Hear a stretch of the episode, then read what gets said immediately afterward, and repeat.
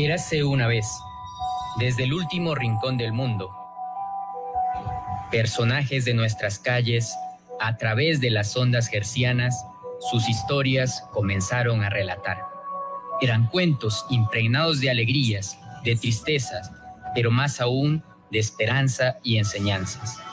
Empieza en este momento un nuevo cuento que no es cuento, una vida, una experiencia relatada por su propio autor. Bienvenidos a Cuentos que no son cuento.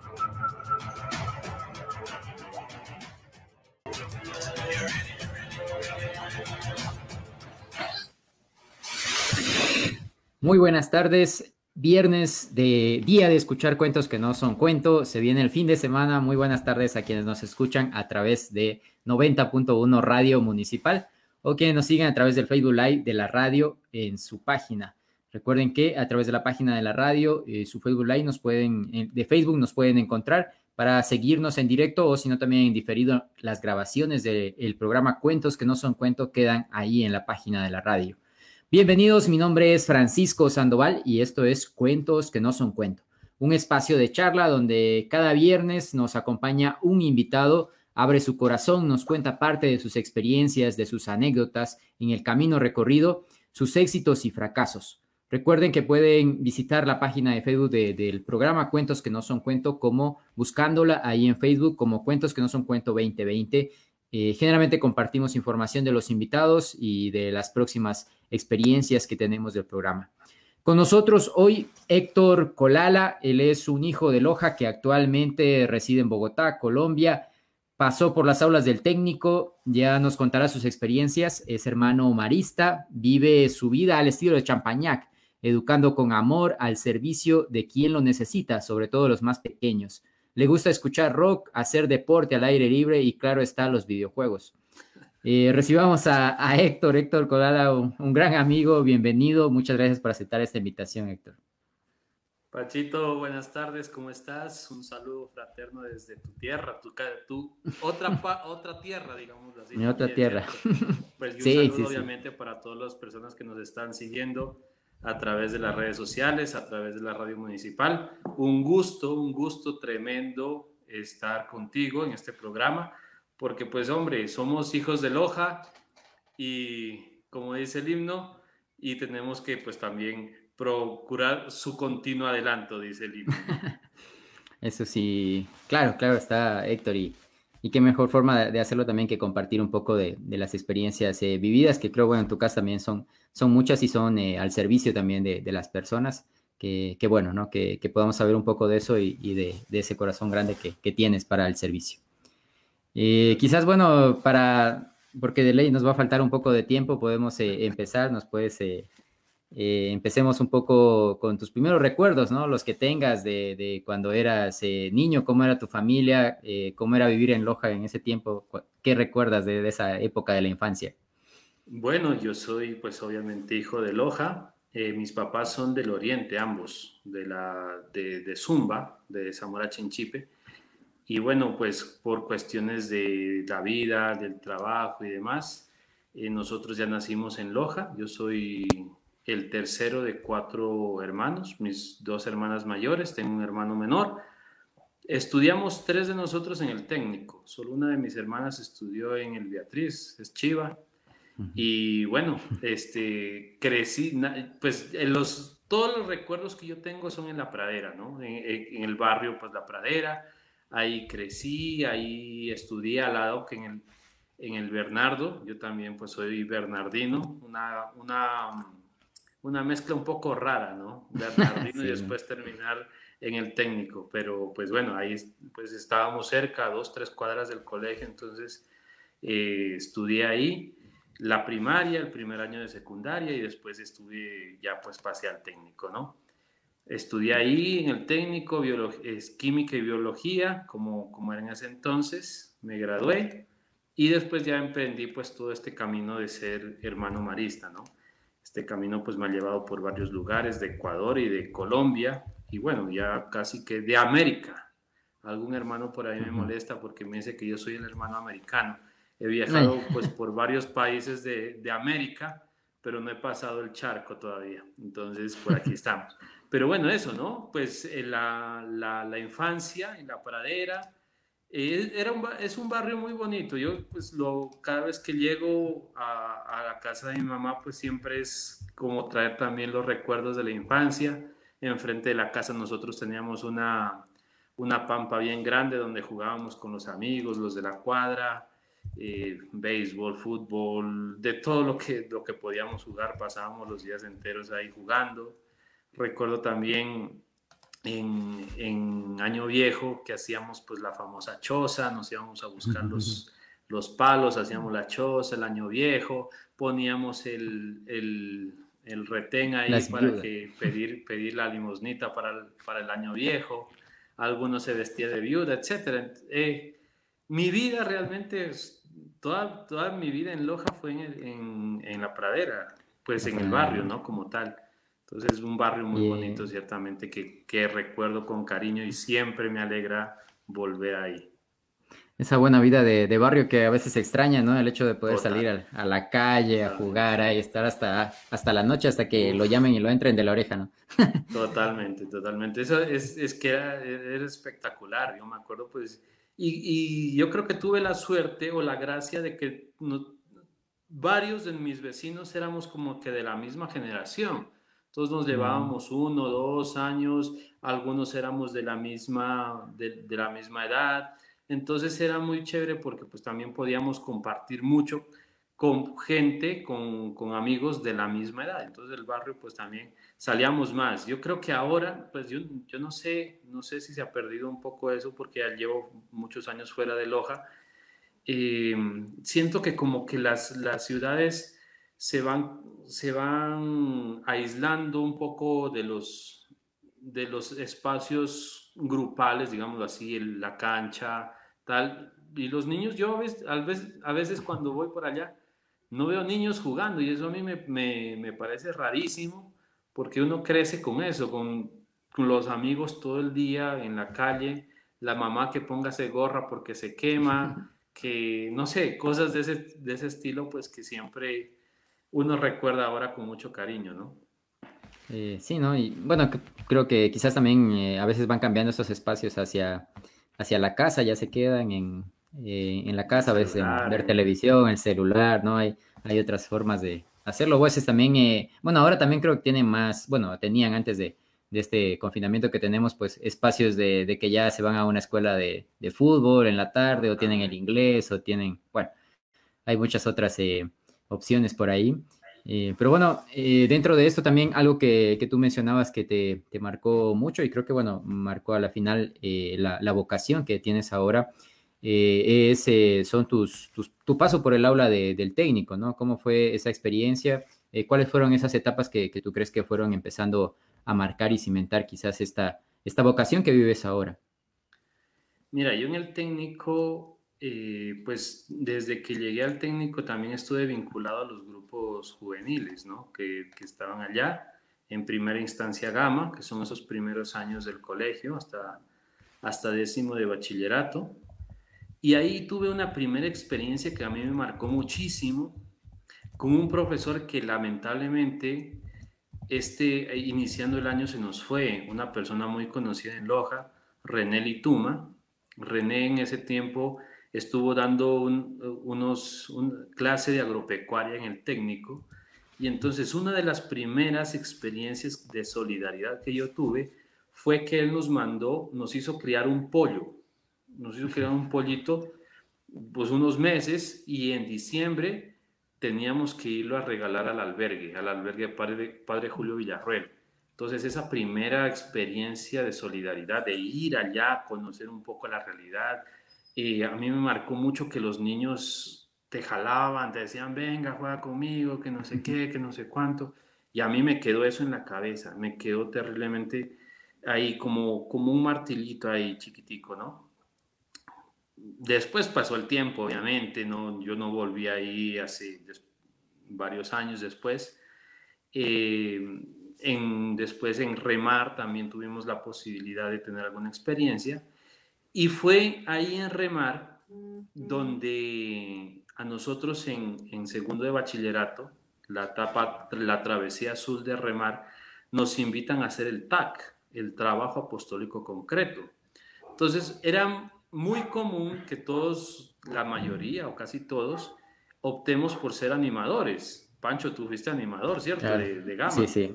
Tú, sí. tú, escogiste ser animador y yo, y a mí como que me volvió a resonar eso en la cabeza. ¡Pum! El albergue. Y yo dije, no, yo me voy para el albergue. Y estuve a punto de irme solo.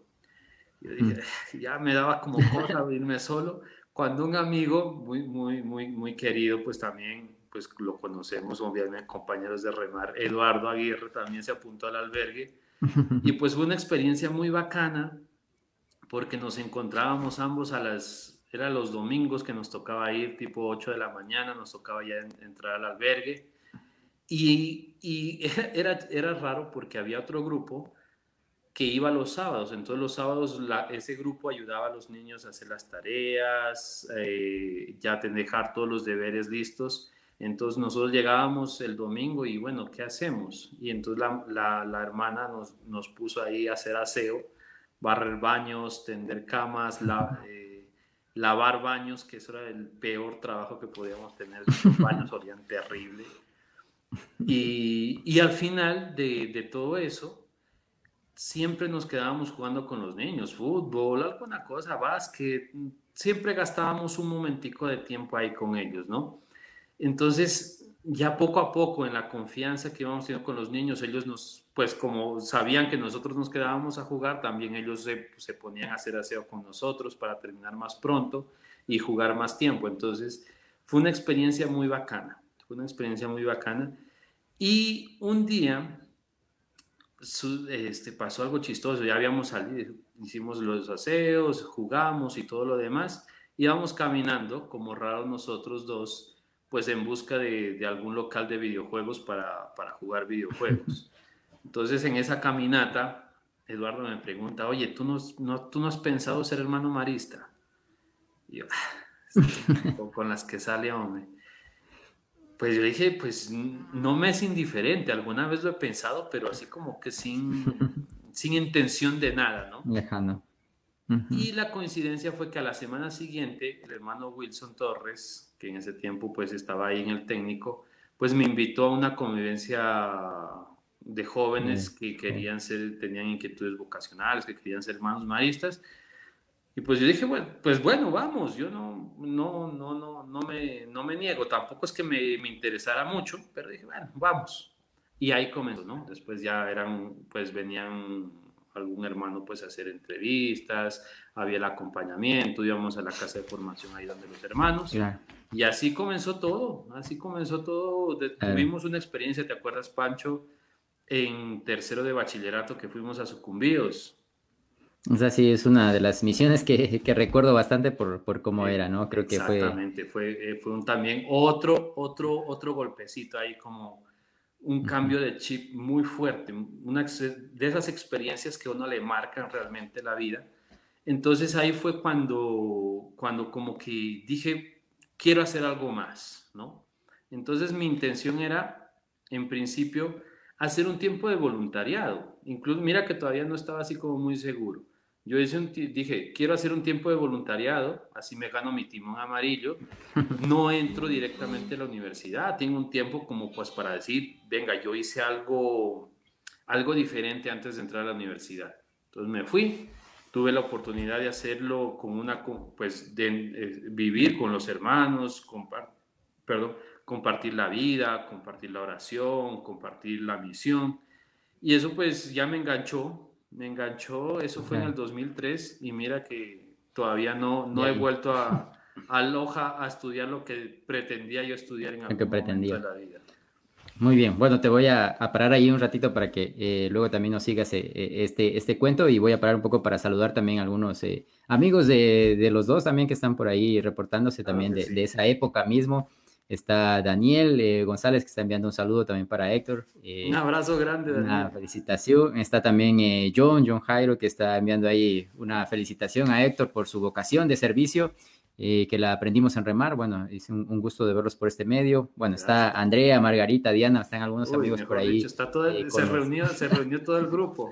virtualmente está. Bueno, ya los vamos a sacar alguna, en algún momento por acá. Eh, qué bueno, y también voy a dar paso, eh, últimamente en, los últimos programas hemos estado dando paso a que eh, los invitados que llegan por acá pues nos compartan algo de su música. Y dentro de, la música que, nos mencionó Héctor, pues está una que va relacionada con este tema que estábamos hablando, que es el, el, himno, el himno a remar. luego vamos a, a mencionar un poco y hablar acerca de esto, pero eh, vamos a dar paso para escuchar una, una partecita de este himno. Eh, esperemos que Carlos nos, el corazón un poquito. Ajá.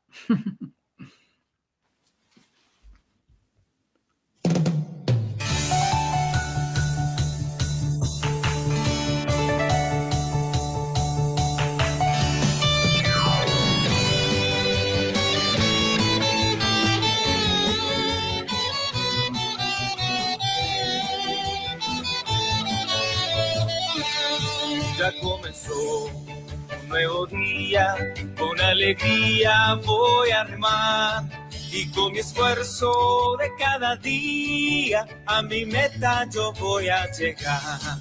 Ya comenzó un nuevo día, con alegría voy a remar y con mi esfuerzo de cada día a mi meta yo voy a llegar. Voy a luchar por encontrar la meta que quiero alcanzar. Voy a luchar con mucho amor y voluntad. Voy a remar cada nuevo amanecer. Con más fuerza que ayer. Voy en busca de amistad siempre está unida, siempre María nos guiará y remaremos con alegría y remaremos con voluntad. Mi carabela siempre está unida, siempre María nos guiará y remaremos con alegría y remaremos con voluntad. Voy a luchar por encontrar la meta que quiero alcanzar. Voy a luchar con mucho amor y voluntad. Voy a remar. Bueno, escuchábamos una de las canciones de la vida, podríamos decir, de, Héctor, eh, el himno a remar. Eh, remar es un movimiento o renovación marista eh, es un movimiento de la pastoral juvenil marista. Eh, si recuerdan, bueno, uno del el segundo programa que tuvimos eh, acá de, cuentos que no son cuentos a través de la radio fue un poco en homenaje a los 40 años de, del grupo en, Ecuador, bueno, en, en, Loja y en Ecuador, ¿no? A la final. Y estuvo por acá también un, un hermano, compañero por acá de, Héctor. conversamos un poco y también estuvo Mónica Villasís, que está quien dirige un poco toda la pastoral a nivel del Ecuador. Y bueno, es un poco eh, para poner en contexto la, canción, eh, el himno a, Remar o Renovación Marista, que es este grupo, este movimiento, eh, que bueno, ha tenido parte de muchas personas tanto en, Loja y en otros lugares de, Ecuador y, de, América, del Mundo, del mundo. ¿no? bueno, ahí Héctor nos estabas contando un poco de, esos inicios, de este tiempo, esos tiempos, inicios de servicio y cómo fuiste quizás eh, descubriendo esa vocación. Bueno, ¿tú crees que esa vocación, bueno, nacemos con esa vocación o realmente hay que irla descubriendo, cultivando? Pues yo creo que es, ese es un camino, ¿no? Es un camino de ir descubriendo. No, o sea, yo no creo que tengamos, seamos como predestinados para algo, nacemos predestinados para algo, ¿no? Sino que es un, un ir descubriendo lo que Dios quiere para ti, que es al final la felicidad, ¿no?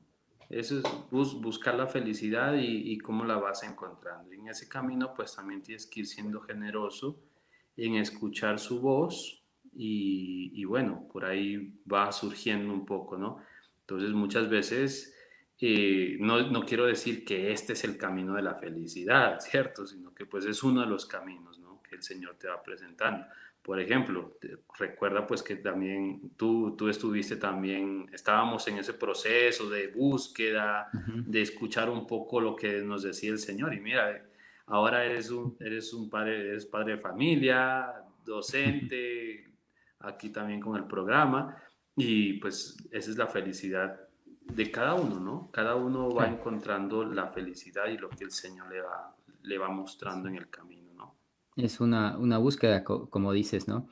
Eh, cuéntanos un poco eh, cómo es el camino para, para, convertirse en hermano, ¿no? Muchas veces, por ejemplo, nosotros sabemos, eh, para hacerte arquitecto, hacerte doctor, pues tienes que hacer un, un, estudio en la universidad y todo esto, pero a veces no conocemos mucho el camino vocacional, cómo, cómo es ese, ese sendero, qué, qué pasos tienes que ir cumpliendo. Bueno, entonces, cuando tú tienes alguna inquietud vocacional, no te digo la edad porque es que eso es, ya es muy relativo actualmente, ¿no? Eh, nosotros, por ejemplo, pues tuvimos la gracia de que en el colegio nos fueron guiando en ese proceso. Eh, uno hace un tiempo de acompañamiento, ¿cierto? Es una, tú con un hermano u otra persona te va acompañando, te va ayudando en ese, en ese discernimiento.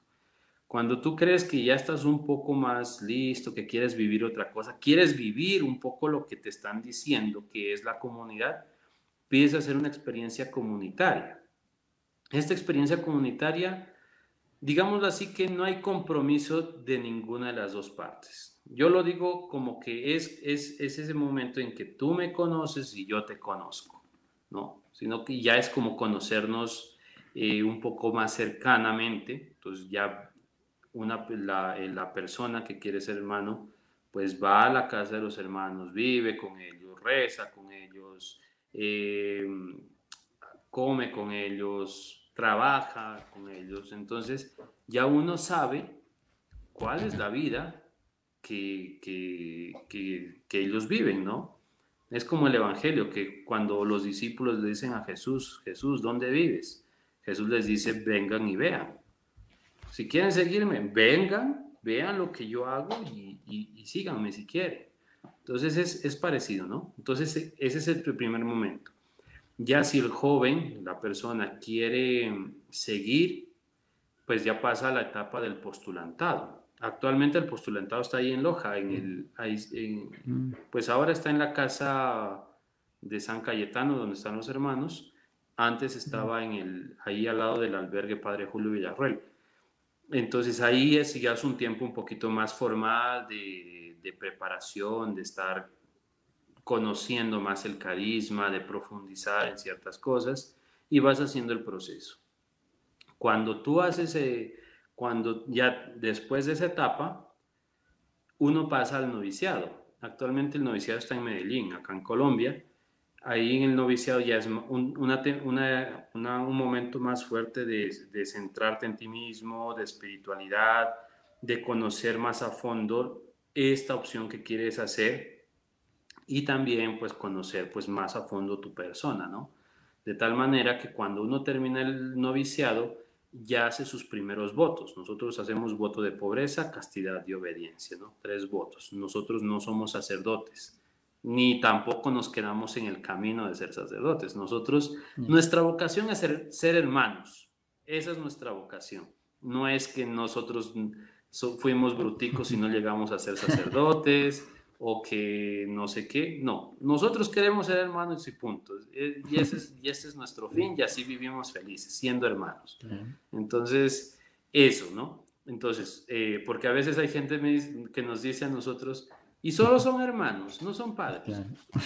Eso es lo que queremos ser, hermanos, hermanos, con todo el contenido que trae la palabra, ¿no?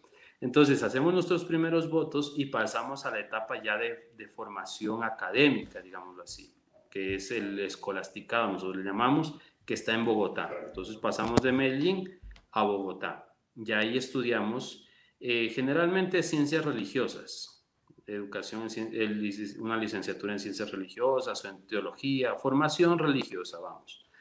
Hay algunos casos o u ovejas descarriadas, como me dijeron alguna vez, que estudiamos otras cosas. Por ejemplo, tú dijiste, yo soy licenciado en inglés y español. ¿Dónde, dónde quedó la, la ciencia religiosa? Bueno, pero fue, esa es otra historia, ese es otro cuento. Pero bueno, entonces los hermanos estudian ciencias religiosas. Después de un tiempo de, estudiar, paramos un poco el estudio, vamos a una comunidad durante un año a trabajar, ya plenamente a trabajar volvemos y terminamos la universidad. eso es como también para que vayamos experimentando no solamente en la teoría lo que es ser maestro, lo que ser, es ser hermano, sino que también lo pongamos en la práctica y después ya terminamos, volvemos a terminar los estudios religiosos, ¿no? Y ya después ya salimos como a la etapa de, de trabajar, de, de, estar, de entrar de lleno y demás. Y dentro de ese, de ese momento histórico de la vida, pues también uno puede ir estudiando algún posgrado o, algo, o alguna cosa, ¿no? Tenemos hermanos pues que tienen maestrías en diferentes áreas, tenemos algunos hermanos que son doctores en educación, en psicología, etc. Entonces, eh, ya son, son otros momentos de, de, de formación que también se van dando en la vida, ¿no? Así como muy, muy, muy, muy resumidamente, ese es nuestro proceso de, de, formación. Muy bien, Héctor, gracias por la, por la explicación que, que, siempre viene bien, creo, porque, bueno, es un camino que no se conoce mucho, ¿no? Y bueno, luego eh, eh, vamos a ir ahora hacia la pausa publicitaria, pero luego quizás nos cuentas un poco de, de cómo tú viviste ese camino. Entonces, eh, vamos hacia la pausa publicitaria y regresamos en un momento. Cuentos que no son cuento.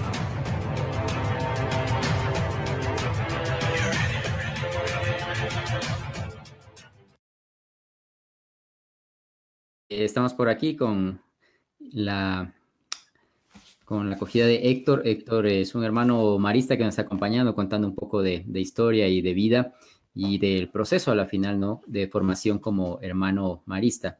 Y bueno, para arrancar en, en, esta segunda parte, vamos a, a, dar paso a otra de las canciones que nos había sugerido, había puesto en lista de reproducción eh, Héctor, que es una canción de don Enrique Ortiz de Landazuri, eh, más conocido como Enrique Bumburi, eh, un, un, cantante que creo que es, bueno, eh, varias de las canciones de ellas la, las había escuchado en la lista de reproducción de Héctor, creo, en los tiempos cuando compartí con él, así que vamos a escuchar esta canción de Enrique Bumburi, que es la canción de todo el mundo, ¿no?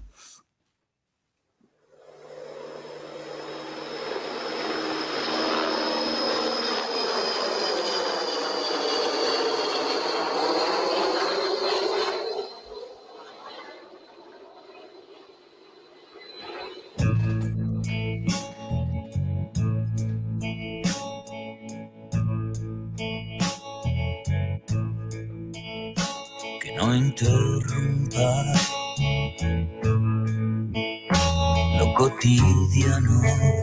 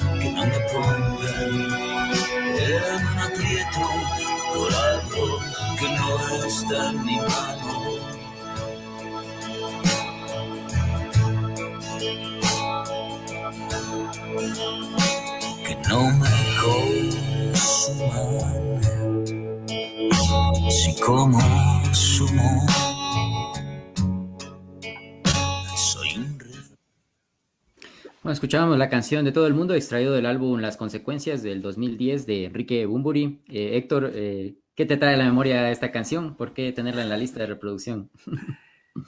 eh, bueno, son varias cosas, son muchísimas cosas que, pasa, que pasaron en torno a la música de Enrique Bumburi y de Héroes del Silencio, ¿no? Bumburi fue el vocalista de Héroes. Coincidencialmente, yo conocí Héroes, pues la música de Héroes como en el 95, creo, tenía 10, 11 años. Y cuando entramos en Remar, coincidencialmente, yo no sé qué pasó, la vida, qué, qué, qué, qué pasó, grandes amigos míos también escuchan esa música. Por eso tú decías que, que tú tuviste a veces que incluso aguantar escuchar esa música, porque claro, nosotros éramos muy, como se dice aquí en Colombia, muy afiebrados, nos gustaba todo el tiempo estar escuchando esa música y bueno, a partir de ahí también como que se crearon lazos muy fuertes de amistad entre, entre varios de nosotros. Y segundo, pues cuando uno escucha esa canción, em, eh, más adelante de la canción dice, pues soy vagabundo de todo el mundo, de aquí, de allá. Y es un poco también como la, la vocación de, de, nosotros los religiosos, ¿no? Nosotros no tenemos un lugar fijo, que pues yo que más quisiera pues estar en Loja, al lado de mi mamá, cerca de, mis, de mi familia, de mi, de mi papá, de mis hermanas, de mi sobrina, etcétera, ¿no? Pero pues la vida también lo lleva a uno por diferentes caminos y diferentes lugares. Entonces también he tenido la gracia, como te decía antes, de transitar algunas ciudades de Ecuador, de Colombia, algunos países fuera de, pues a lo largo de América. Entonces, pues también ha sido yo lo siento como un resumen de, de, la vida, ¿no? Que estar como más liberado para ciertas cosas, para, para estar disponible a, donde haya que ir, ¿no? Estar pues con esa libertad también de, de moverse eh, por donde a uno lo necesite. Actualmente me toca aquí en Colombia, ya llevo varios años y bueno, pues muy feliz, obviamente, pero pues también siempre con la disponibilidad de moverse a otro lado, ¿no? Por eso el nombre de la canción de todo el mundo, ¿no? Sí, igual es, como tú lo dices, al final es, es una vocación, ¿no? Tener esa, eh, esa vocación al final para, para estar dispuesto, eh, para servir en el lugar que te llame, ¿no? Sería la, la, situación que tú, tú, planteas y que quizás no en todos los casos, pues eh, todos estamos llamados a esa vocación o a, o a, ser errantes hasta cierto punto, de tener la, la, mochila para salir con ella en el momento que nos llamen, ¿no? Pero bueno, eh, quizás eh, también dentro de eso, ¿por qué no nos cuentas eh, algunas experiencias que has vivido con hermano, alguna de estas que te ha marcado, bueno, los diferentes lugares que te ha tocado y bueno, que, que en su momento tú nos puedas compartir, que creas que sean, bueno, te, te han marcado o te han llegado al corazón de alguna forma? Bueno, yo creo que todas las experiencias que uno vive en los diferentes lugares en los que ha estado siempre lo marcan, ¿no? siempre, todas las personas, no solo a mí. Eh, por ejemplo, cuando yo pedí hacer ese tiempo de voluntariado, de experiencia comunitaria, fui a Sucumbíos, conocer una realidad totalmente diferente a la que yo vivía. Nosotros trabajábamos con los con indígenas, entonces era coger tu mochila, armar pues algunas, poner alguna, alguna ropa, eh, tu plástico para el agua, tus botas y salíamos tres, cuatro, cinco días hacia ir visitando comunidades indígenas. Entonces imagínate, para un, un chico de Loja que ha estado acostumbrado toda la vida a la ciudad, tener, cambiar a ese ritmo y pues palpar esa realidad de la, del, del, Ecuador que uno a veces piensa que no, no existe, también es muy, muy impresionante la necesidad que ellos tienen de varias cosas. O sea, no, no lo digo de evangelización, pues, ni, ni, que fuéramos pues ya, sino que de salud, de educación, etcétera. Entonces, era, era, fue muy fuerte, fue muy fuerte el choque cultural, pero que también me hizo a mí sentir que yo estaba siendo llamado para algo, ¿no? Que yo podía aportar a esa realidad, como cuando tuve la experiencia en el albergue, ahora acá también yo quería hacer algo, yo quería tener la disponibilidad para hacer algo, ¿no? Después, por ejemplo, en Quito también fue una experiencia muy bonita, en un barrio eh, humilde, sencillo de Quito, eh. Después también estuve en Quevedo con niños en, un proyecto de la comunidad que se llama Casas Familia, yo siempre cuento esta experiencia que a mí me impactó muchísimo. Una vez a mí me tocó ir a recoger a un niño de la cárcel, vivía con su mamá en la cárcel. Entonces nosotros eh, lo, lo, acogíamos en el proyecto de lunes a viernes, pero el fin de semana él iba con su mamá a la cárcel. Imagínate un niño de 5, 4, 5 años, 6, no me acuerdo, no recuerdo bien la edad, pero vivía con su mamá en la cárcel. Y yo tener que entrar a la cárcel, saludar un poco, ver todo eso, lo, que era el, ambiente, a mí me pareció pesado. Y eso que era una cárcel de mujeres que es un poco más suave, pero pues de todas formas es una cárcel. Entonces también me marcó muchísimo la vida.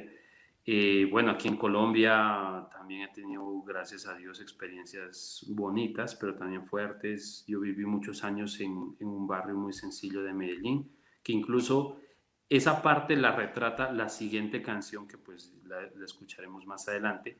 Esa, esa canción retrata un poco lo que era ese barrio en Medellín. Y ahí pasé pues la, la, experiencia más larga que he tenido yo como, como hermano en una sola comunidad. Ahí viví como siete años. Entonces uno ve crecer a los niños. Yo cuando llegué pues había niñitos que tenían 3, 4 años y cuando me fui ya eran prácticamente adolescentes. Pelados que tenían 10, 12 años ya eran jóvenes, algunos ya eran incluso padres de familia. Entonces, eh, eh, fue, fue bonito, fue interesante el, el, ver cómo la vida también va caminando poco a poco y, se va haciendo, ¿no? Y, las generaciones y la vida fluye y, en esa vida pues también tú te vas dando cuenta que, que vas formando parte de ese espacio. O sea, eh, una vez un niño, pues yo, ah, yo vivía con otros hermanos y un hermano de ellos ya llevaba 15 años ahí. Entonces un niño una vez le preguntó, Chepe, ¿tú cuántos años llevas acá?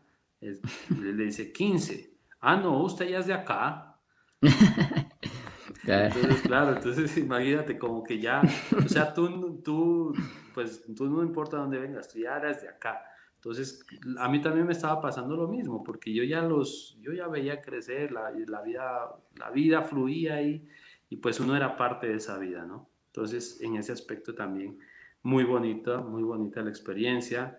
Tuve un tiempo cuando, eh, también de trabajar aquí en Ecuador, en Macará, también una experiencia muy bonita porque fue mi primera experiencia en ya trabajando de lleno en un colegio.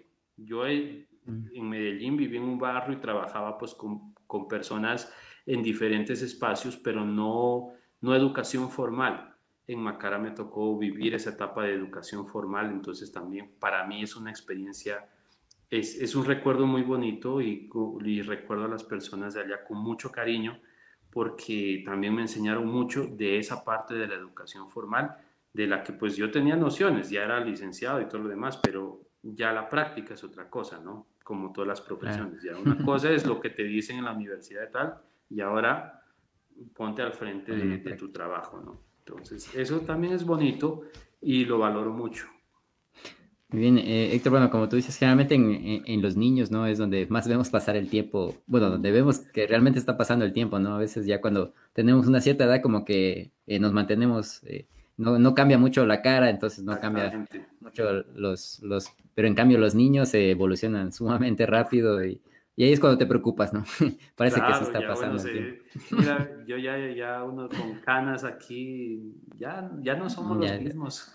Ya no, claro, ¿no? Y, y, otra cosa quería comentar eh, también de este colegio que tú mencionas, Sucumbíos, eh, lo recuerdo también como, bueno, un, colegio muy, muy especial en el sentido eh, para describir, ¿no? Que acogía cinco comunidades diferentes y cinco etnias sería en este caso, ¿no? Que cada una con su lengua nativa y bueno, era un espacio, un, colegio donde iban eh, dos semanas, eh, se permanecían ahí totalmente y luego dos semanas en su comunidad, pero dentro de esas dos semanas pues eh, también practicaban su lengua, su, bueno, su, su, lengua nativa para no, no olvidarla y aparte la, la lengua en común. Entonces era un espacio bastante simpático, interesante, muy diferente quizás de los que solemos ver dentro de, la ciudad, ¿no? Por eso es, es, un colegio bien interesante, no me acuerdo el, el nombre exacto, pero... Yala. Eso, para que lo busquen eh, un poco de pronto y puedan eh, conocer algo de ellos. Y bueno, vamos a, escuchar ahora mismo la, otra canción que nos mencionaste para eh, cerrar esta parte que nos estabas comentando y luego también nos, nos, retrates un poco más de, esa vivencia. La, esta canción es Casas de Cartón de Ali Primavera. vamos a ver si por ahí Carlos nos ayuda programándola para escuchar una parte y luego nos comentes. ¿Sí? Es primera. Ah, es primera, sí, eso. Ali primera, perdón.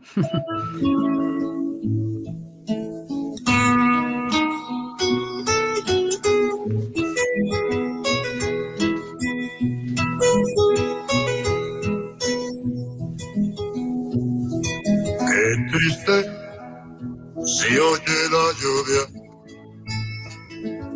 en los techos de cartón. Qué triste vive mi gente en las casas de cartón. Viene bajando el obrero, así arrastrando los pasos por el peso del sufrir. Mira que mucho sufrir. Mira que pesa el sufrir.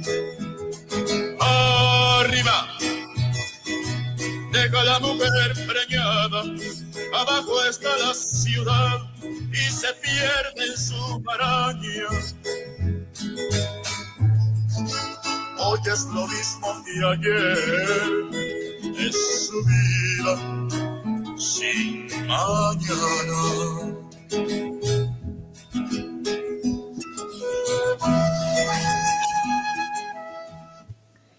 Bueno, escuchábamos eh, Casas de Cartón de Ali Primera, eh, un cantante, compositor, activista político venezolano eh, que nos programó por acá Héctor.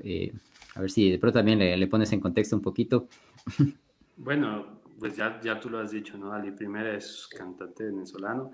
Es curiosamente, para los que somos del tiempo de nosotros, un poquito después, un poquito antes, se recordarán, o recordarán, mejor dicho, a Servando y Florentino dos cantantes venezolanos. Él es el papá de Servando y Florentino. Servando. Servando y Florentino fueron cantantes de la famosa banda, ¿cómo es? Salserín. Salserín. formaron parte de Salserín. Claro. Entonces, eh, bueno, es parte también como del, ahí de las coincidencias de la vida, ¿no? Entonces, Salí Primera era compositor venezolano muy vinculado a las causas sociales, ¿no? Entonces este barrio, este, esta canción me recuerda muchísimo al barrio donde yo vivía. Tú conoces Medellín, Medellín es, le dicen la tacita de plata. Medellín es, es como una taza, ¿no? Es como una, tú que eres ingeniero, ¿cómo se llama esto? Una parábola. Una parábola, ¿no? Entonces, eh, los barrios pobres están arriba, en la loma, y en el centro está la ciudad. Entonces, mira como dice, abajo, este, arriba está la casa y abajo está la ciudad. Entonces el obrero tiene que bajar de su, de su barrio a trabajar al centro, ¿no? Y, bueno, también la pobreza que se vive en esos barrios. Em, aquí en Colombia hay muchas realidades que son pues innegables, que no se pueden negar, y una era, es, ha sido el desplazamiento, desplazamiento interno. Entonces, mucha gente que salía de los pueblos amenazados por los grupos eh, de insurrección y demás, que tienen que llegar a la ciudad y pues ¿dónde se hacen? Pues en los barrios periféricos que donde la vida es un poquito más barata, digamos así. Entonces yo me acuerdo que nosotros, por ejemplo, vivíamos en un barrio pobre, pero más arriba llegó un grupo de gente grande e hizo una invasión invadieron un terreno, una parte de la montaña, y ahí, comenzaron, y ahí comenzó un barrio. Yo estaba ahí, yo lo viví, eh, con casas, eran con plástico, con tablas, con cartón, es decir, era una realidad muy dura. Nosotros íbamos a trabajar también ahí con los niños y demás, no teníamos dónde hacernos, literalmente cuando era invierno, pues eso era casi imposible llegar porque era el lodo por todas partes, no había nada, era una realidad muy fuerte, ¿no? Y entonces también otra parte que avanzamos a escuchar dice que ahí no pasa el tiempo. ¿En qué sentido? En que yo lo relaciono en que son como, hay como círculos, círculos de, pobreza en cuanto a que nosotros eh, repetimos el ciclo, se va repitiendo el ciclo. Entonces, eh, ¿cómo va esto? El niño estudia, sigue la primaria, la secundaria, pero como no podemos optar a una, a una carrera universitaria, entonces tengo que ir a trabajar y en ese proceso pues también me, me hago de familia, me hago de hijos, de esposa y entonces tengo que hacer la, tengo que ir a trabajar y ya no queda tiempo para el estudio. Y entonces el hijo vuelve a repetir el mismo círculo, el mismo círculo, ¿no? Entonces no hay forma muchas veces de salir de esas de esas situaciones, ¿no? nosotros trabajamos con jóvenes, varios jóvenes que tratamos de ayudarles para que estudien, eh, conseguirles becas y demás, pero muchas veces no es tanto, no es tanto el acceso a la universidad o, al, o a la educación superior, sino también cómo mantenerte, porque no es solo mantenerte tú, es también contribuir a la economía familiar. La pues tú vives aquí, ¿cómo vas a aportar también para, para esta casa? entonces, claro, muchos de esos jóvenes que tenían, este, que, que querían acceder a, una, a un estudio, no podían porque tenían que trabajar. Entonces ahí se repetía el círculo. Y dentro de ese círculo, pues hay muchas cosas que son muy complejas. Por ejemplo, los grupos em, delincuenciales que hay en todos esos barrios, eh, pues el papá trabaja, la mamá trabaja todo el día, los niños hasta cierto, hasta cierto momento o los jóvenes hasta cierto punto están en la, en la escuela o en el colegio, pero hay unas, un tiempo en el que no estás con nadie y entonces fácilmente los grupos ilegales te acogen. Claro, son, son realidades eh, muy complejas y bueno, para poner en, contexto, quizás, eh, bueno, esto en Medellín se conoce las, las comunas, ¿no? Estos eh, barrios, pero bueno, si lo vemos a, a, Brasil, por ejemplo, son las favelas, ¿no? Que, que también, que son más, las escuchamos más en, en todas ¿no? Estos lugares donde, bueno, las casas están una, una encima de la otra y a continuación de la otra, a veces no hay ni no hay ni, ni calles realmente, son eh, espacios para caminar entre ellas. Eh, y luego donde la, pobreza también es muy fuerte y es, muy, muy compleja, ¿no? Realidades muy, muy complejas. Eh, bueno, ya no, nos queda muy poco tiempo, tenía varias cosas que queríamos... pasó el tiempo rapidísimo. conversar, pero te voy, bueno, quería también nos comentes un poco de lo que hace actualmente, pero te voy a poner una, una pregunta muy rápida para ver, eh, nos conversaste que haces, ese, bueno, hacen este voto de pobreza, castidad, de obediencia, ¿no? Eh, una primera en la profesión religiosa y luego ya en los votos perpetuos. ¿Cuál de esos votos es el más difícil de, llevar a cumplir? El más difícil, tal vez es la obediencia. Tal vez es la obediencia. Mira que, que, porque es que lo que te digo, por ejemplo, yo después de pasar siete años allá, uno ya se, ya comienza a echar raíces, digámoslo así y, y, es más fácil, más difícil desprenderse. Cuando uno le lo invitan a otro lugar, es muy difícil desprenderse de todo porque es que uno se va haciendo su, uno se va acomodando y se va haciendo su vida. Entonces ya están las personas que tú conoces, ya están los estudiantes a los que tú les has dado clases, entonces te sientes cómodo ahí, ¿sí? Te sientes cómodo en el lugar donde estás. Y cuando te dicen muévase a otro lugar, cuesta, cuesta mucho. Los otros no tanto, no creas. O sea, uno dice, debe, ser el, debe ser el, el, de castidad. Realmente no, realmente no. Es, uno se está en el trabajo, dedicado a, la, a la, vida en sí. Realmente eso no es una, no es algo pues que lo, lo mate a uno, pues. Claro. Y así rápidamente, ¿a qué te dedicas actualmente? Ahora, ¿en qué, en qué te ocupas? Actualmente estoy prestando el servicio de ser consejero provincial. Dentro de la estructura de la comunidad marista, pues nosotros también como somos una, una organización grande, también tenemos que tener una, una, estructura de animación, ¿no? Entonces está el hermano provincial, que es, digámoslo, el jefe.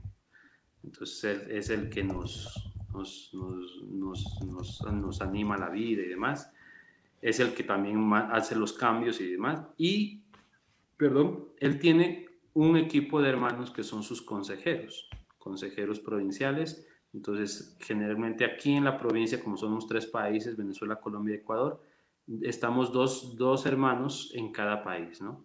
Entonces, por cosas de la vida, eh, hace tres años, pues en, en, el capítulo provincial, que es donde se eligen los consejeros, no sé qué pasó, fue, fue hasta chistoso, porque el día que ibas, iba a ser la elección, justo ese día fue mi cumpleaños, entonces todo el mundo a saludarme y demás, entonces yo creo que como ahí comenzó a sonar mi nombre y terminé yo también metido de, de, consejero. Entonces ya estoy, estamos acabando, estamos a puertas de, de un nuevo capítulo provincial.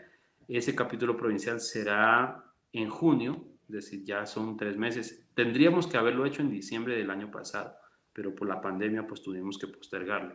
Entonces estamos terminando este servicio de animación y bueno, cuando terminemos esto, eh, eh, pues disponibles a lo que los superiores, los animadores, pues nos pidan que, que prestemos el servicio, ¿no? Muy bien, eh, Héctor. Eh, de verdad, muchas gracias. Como te decía, se nos se, se quedan varias cosas que podríamos conversar de aquí de, de largo.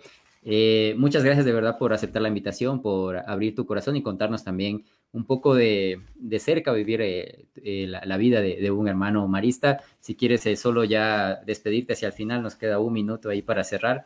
si quieres dar una despedida a quienes nos escucharon. No, muchas gracias a ti, Pancho. Muchas gracias, pues, obviamente a, a, Radio Municipal por la invitación. Ha sido un momento muy, muy bonito que, que, que, creo que se nos quedó corto. Tendríamos aquí para tres horas y no acabamos, pero ha sido muy bonito. Gracias también a, a mis compañeros de, de, Carabela, pues que están por ahí siguiendo la transmisión, a mi familia que también está siguiéndola. Y pues un saludo muy grande a la ciudad de Loja. Eh, pues mi hogar, es mi sangre, uno no, no puede negar de dónde es, ¿no? Entonces, amo muchísimo a Loja. Un saludo grande para, para la gente de Loja, pues que, que, también se les extraña mucho. Y cuando voy, también es volver al hogar, ¿no? Así que un abrazo y muchas bendiciones. Muy bien, saludos a todos los que nos acompañaron a través del chat, igual como lo dijo Héctor, eh, saludos a los cachacos por allá eh, en Bogotá, Héctor, y recuerden que esto es eh, cuentos que no son cuentos y que el próximo viernes eh, regresamos, recuerden que colorín colorado este cuento no ha terminado. El siguiente viernes regresamos con un nuevo invitado, con nuevas experiencias y vivencias. Buenas tardes para todos. Muchas gracias. Un abrazo. Radio Municipal presentó cuentos que no son cuentos que no son cuentos.